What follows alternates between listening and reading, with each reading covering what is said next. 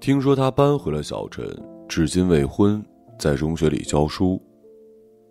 想到你们二十多年未见，你的孩子竟要上中学了呢。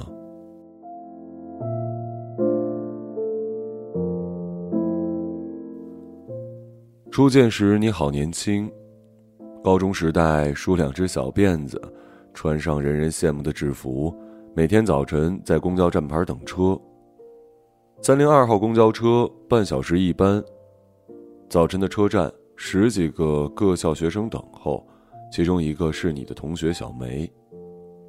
若不是小梅提醒，你大概不会知道，她是有意在等你。最初你以为是巧合，她也在公交车站牌，穿着另一所知名男校的卡其制服，高高瘦瘦的她，一张苍白的脸蛋儿，深长的眼睛，薄薄的嘴唇，不算是英俊，但可称上挺拔。你几乎总是准时到车站，准时上车，而他永远比你早到，晚上车。你总是在温习书本背诵英语，嘴也瞥见他，没留神他的动向。倒不是因为矜持，那时的你还不懂男女情爱。到了二年级，你渐渐感受到了那份盼望的眼神，可他也只是等着，守着，望着。从来没有搭讪过。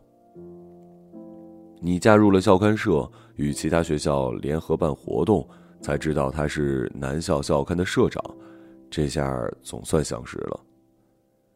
那时你已懂得自己美丽，触动人心，时常在下课途中被陌生男子要电话，会在商店里被男孩传情书。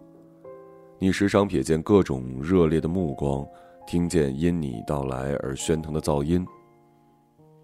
父亲是小城里知名的美男子画家，母亲早年在美容院工作，也是美人。他们结婚后，父亲依旧浪荡，母亲时常在夜里带着你挨家挨户的酒楼里去寻找父亲。童年记忆太深了，你渴望一个像父亲一样英俊、聪慧、有才的男子，又害怕爱情的到来，仿佛那会是痛苦的开始。母亲耳提面命。不要跟英俊的男子交往。搞艺术的，也不行。你并非刻意朝着父亲或者母亲指示的方向行走，反而是因为太过恐惧，你错过了很多。像你这样美丽的女子，你收到过各式各样的美好情书，但最美的，依旧是他写的。他那些信件以极工整的小楷写在宣纸上，仿佛宣示他的决心。信件有时太难，复杂的比喻、艰涩的用字，连你都不能理解。那似乎不是写给你的信，而是要对你展示他因为爱你所看见的这个世界多么的繁复奥丽。人们都说他是才子，恃才傲物；人们都描述着他的狂狷不羁。而你看见的却是羞怯谨慎。你们各自上了不同城市的大学，早已不是搭公交车的年龄。他已无处可以等候，只有继续寄来书信，永远是他写你读，你从不回复。每周一信，维持了整整四年。那些信件里从来没有提及要与你交往，要私下见面，要如何如何。你有时会读着信笑起来，如果是我会这么写：你是我见过最美丽的人，我想跟你交往。你有着被万千目光宠爱过的骄傲，却涉世未深，不懂他那边的拘谨。渐渐的，你越来越觉得这是一件不可能的事儿。你在那动辄千字的文章里读到的才情。你在他那无坚不摧的意志里看到的是，他已将你浪漫化成他人生的目标，你开始感到担忧。倘若他真的前来寻你、探问你，你该如何回复？你怕让他失望，你所能想到的只有拒绝。你终于初识恋爱的滋味，对象也是你们小镇里的男子，跟他同一个高中，比他读更好的大学，过程非常爽快。真的就是在回乡的火车上偶遇，男子过来搭讪相约，几次见面他就大胆的拉你的手，在夜归的路上吻你。男子也是好看的，家世好，优秀，大胆，好像天地间没有他不能做到的事儿。你们的恋爱开始的风风火火，人们都说是佳偶天成，但仅一年而已，男子与你的闺蜜外遇，撕碎了你的心。后来你总是说那时我也没有多爱他。伤心的夜里，你时常私信，撕的是那个男孩的心。好像你会尝到这种爱情苦果，是因为他一直不积极的缘故。可你重读那些信，才发现傲慢或胆怯的人其实是你。你早已错过回信的时间点，又在错过的时刻谈了一场鲁莽的爱情。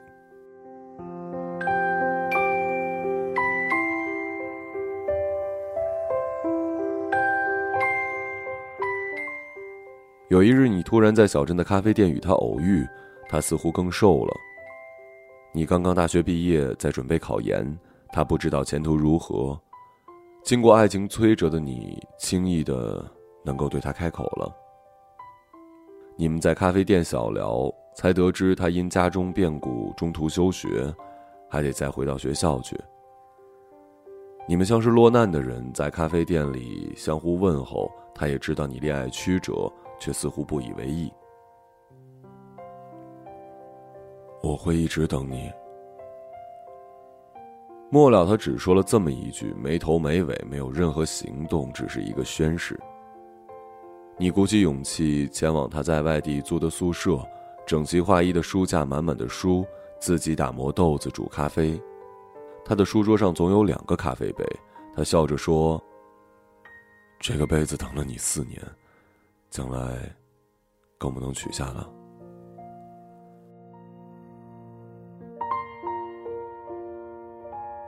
那时，你才真切的感受到你们之间的不可能。他仿佛活在一个梦想里，他人生最美好的时刻就是此时此地。你在他眼前，他为你展示他所有的努力，而你们之间只是喝一杯咖啡，他抽两根纸烟。你甚至还挑逗的。取过他的香烟，抽了一口，再还给他，而他什么动作都没有。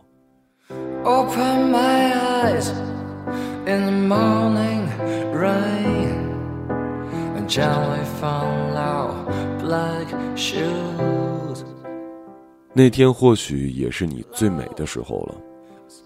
下楼时，你经过楼梯间的一面镜子，瞥见自己，长发如瀑，双眼含笑，你感觉到。他像对待女神那样看待你，你想到他会把那个杯子供奉着，甚至会收藏你抽过的烟头，收起你坐过的座椅。你惊讶于世间竟然会有人如此待你，但你们之间将什么也不会发生。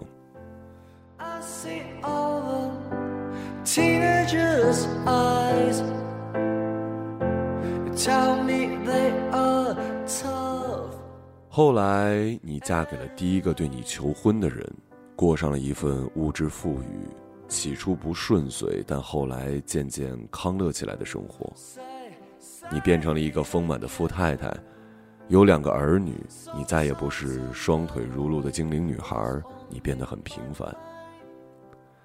听说他终身未婚，但你已经释怀。那一件爱情或许从头到尾与你无关。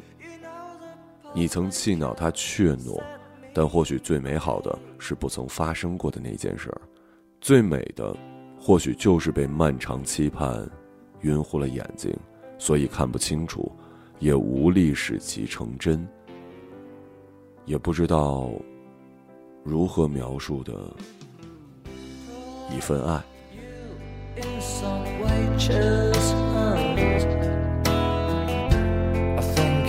No real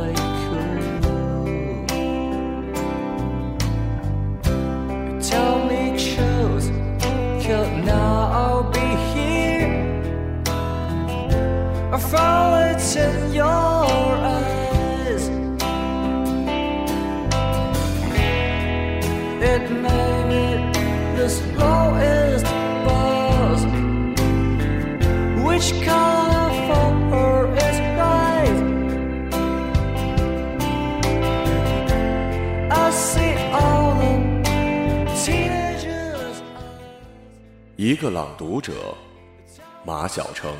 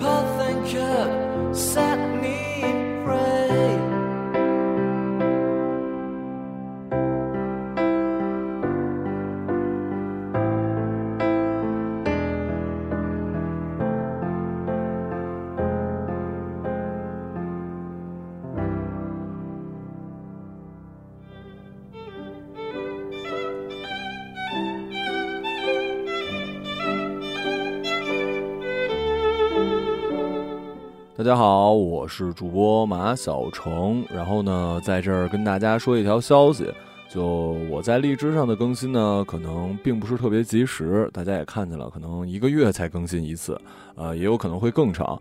呃，也有一些付费节目，但是大家如果去关注我的公众号的话，每天都有最新的节目更新，而且除了故事之外，还可能有其他的节目。而且在公众号上，所有的节目都是免费的，是没有付费这个功能的。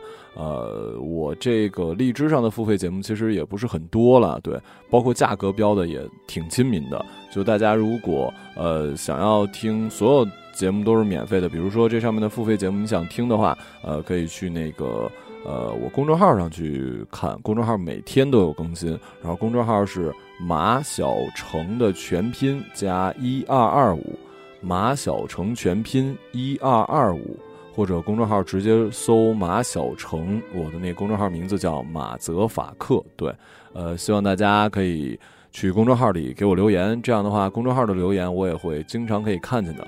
然后再次感谢大家收听我的电台，谢谢各位。